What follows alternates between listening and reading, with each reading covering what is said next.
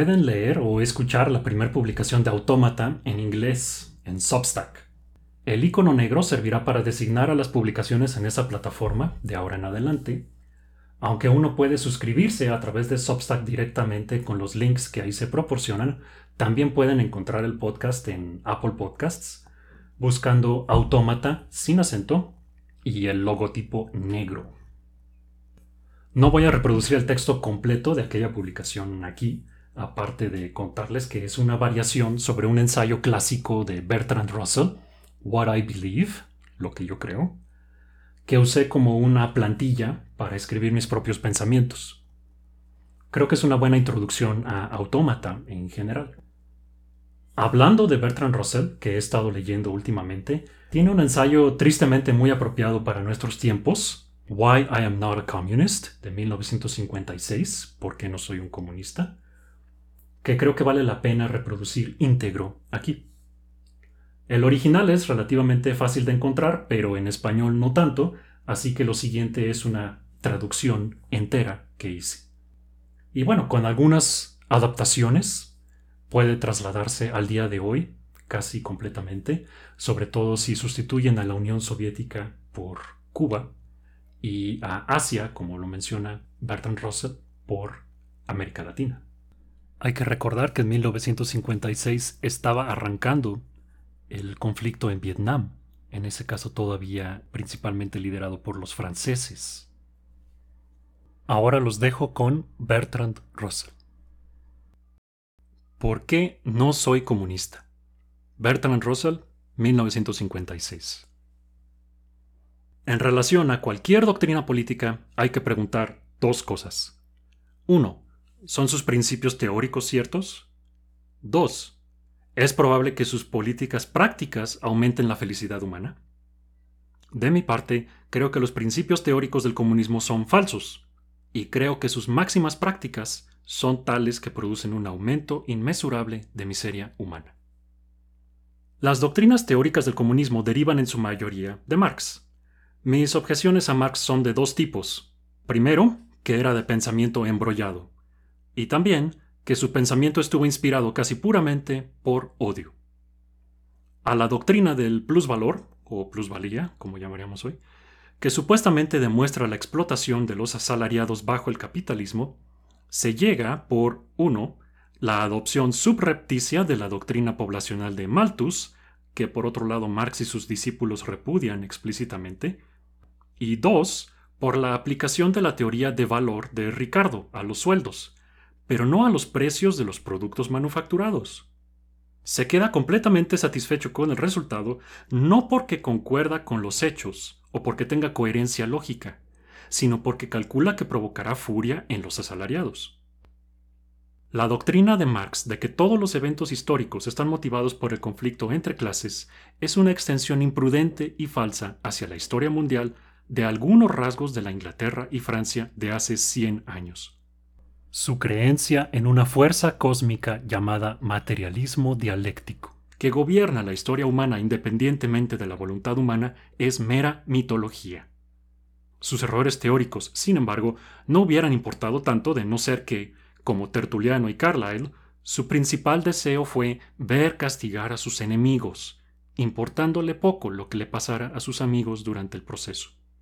La doctrina de Marx ya era de por sí mala, pero los eventos por los que pasó bajo Lenin y Stalin la hicieron mucho peor. Marx enseñó que habría un periodo revolucionario transitorio después de la victoria del proletariado en una guerra civil, y que durante ese periodo el proletariado, de acuerdo con la práctica usual tras una guerra civil, despojaría del poder político a sus víctimas. Este periodo iba a ser el de la dictadura del proletariado. No debe ser olvidado que la visión profética de Marx era que la victoria del proletariado llegaría cuando éste constara la mayoría de la población. La dictadura del proletariado, concebida de esta manera por Marx, no era necesariamente antidemocrática. En la Rusia de 1917, sin embargo, el proletariado era una minoría de la población, siendo la gran mayoría campesinos.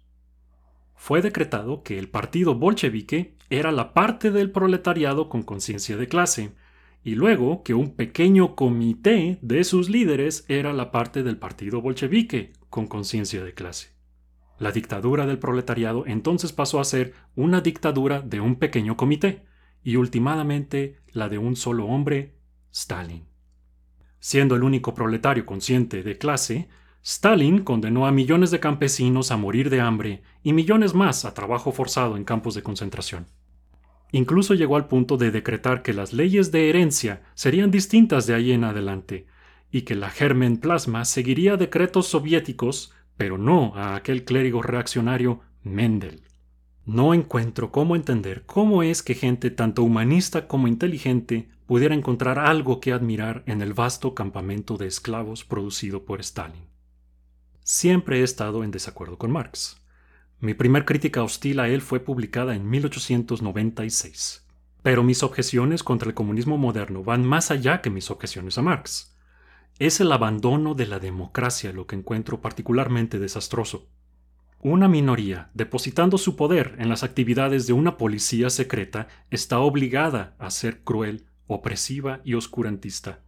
Los peligros del poder irresponsable fueron reconocidos en lo general durante los siglos XVIII y XIX, pero aquellos que han sido deslumbrados por el aparente éxito actual de la Unión Soviética han olvidado todo lo que tan dolorosamente fue aprendido durante los días de monarquía absoluta, y han regresado a lo que fue lo peor del medioevo, con el curioso delirio de que están a la vanguardia del progreso. Hay señales que el régimen soviético pudiera tornarse más liberal con el tiempo, pero, aunque esto es posible, no es para nada seguro. Mientras tanto, todos quienes valoren no solo el arte y la ciencia, sino también una suficiencia de pan de cada día y libertad de no temer que un descuido verbal de sus hijos a un profesor los condene a trabajos en un campo en Siberia, deberán hacer lo que esté en su poder para preservar en sus propios países una forma de vida menos servil y más próspera. Hay aquellos quienes, oprimidos por los males del comunismo, llegan a la conclusión de que la única forma efectiva de combatir estos males es mediante una guerra mundial. Creo que esto es un error. Tal política pudo ser posible en cierto punto, pero ahora la guerra se ha vuelto tan terrible y el comunismo tan poderoso que nadie puede decir qué quedará en pie tras una guerra mundial. Y lo que pudiera quedar probablemente sería tan malo como el comunismo actual. Esta predicción no depende de qué bando, si acaso alguno, resulte victorioso. Solamente depende de los efectos inevitables de la destrucción masiva vía bombas de hidrógeno y cobalto, y quizá de plagas diseminadas ingeniosamente. La forma de combatir al comunismo no es con la guerra. Lo que se requiere, además de los armamentos que disuadan a los comunistas de atacar a Occidente, es una disminución de las bases del descontento en las partes menos prósperas del mundo no comunista. En la mayoría de los países de Asia hay una abyecta pobreza que Occidente debería aliviar en tanto esté en su poder hacerlo. También hay una gran amargura causada por los siglos de dominación insolente de Asia por Europa. Esto debe tratarse con una combinación de tacto paciente y anuncios dramáticos renunciando a los remanentes de dominación blanca que prevalecen en Asia.